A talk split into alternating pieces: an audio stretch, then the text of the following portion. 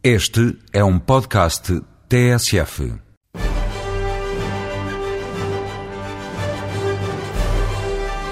Eu cá continuo a espreitar pela janela indiscreta que tem do lado de lá a cerimónia dos Oscars da Academia.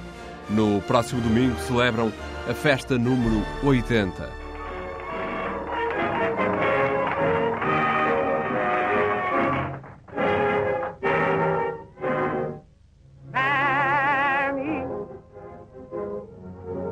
Mammy, the east, the west, I know where.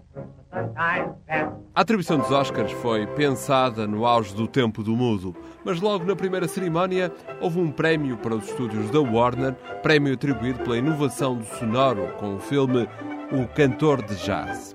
Foi também logo nesse primeiro ano que a Academia atribuiu um troféu a Charlie Chaplin pela versatilidade e gênio demonstrado ao escrever, interpretar, dirigir e produzir o filme O Circo. Acho que já aqui referi, mas repito que Chaplin não foi essa primeira cerimónia para receber o prémio e mandou dizer que estava com gripe.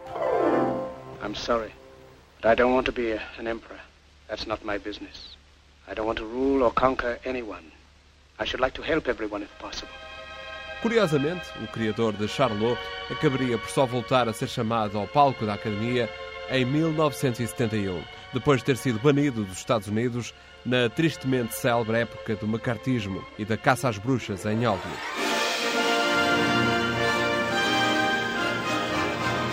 Até os anos 50, a festa foi glamourosa, embora sem a importância e o destaque que lhe seriam proporcionados pela televisão a partir de 53.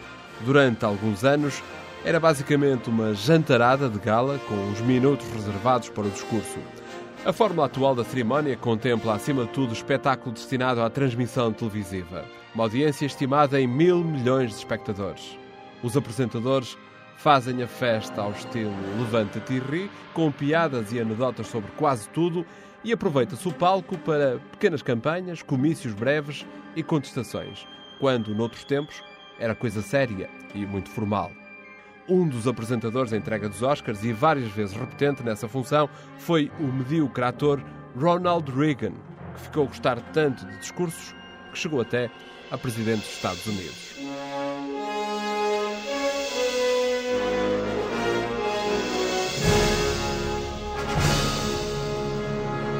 Consta-se também, em Hollywood, que o promotor do evento, Louis B. Mayer, sempre se sentiu como regedor de toda aquela gente até morrer, devido às muitas tentativas de intromissão nas decisões dos premiados, assim como noutras medidas de gestão da academia, foi sendo afastado de quase tudo, ao ponto de, nos anos 50, já no final da sua vida, só conseguir convites para a cerimónia depois de perder algumas horas ao telefone, pedindo ou exigindo lugar a meio mundo, quando ninguém já sequer lhe atendia às chamadas acabaria mesmo por ser proibido pelos acionistas mais jovens de entrar nos estúdios que ele próprio tinha fundado. When they asked me back in January if I would host the Oscars, the first thought that came into my mind was, would there be enough time for my facelift to heal?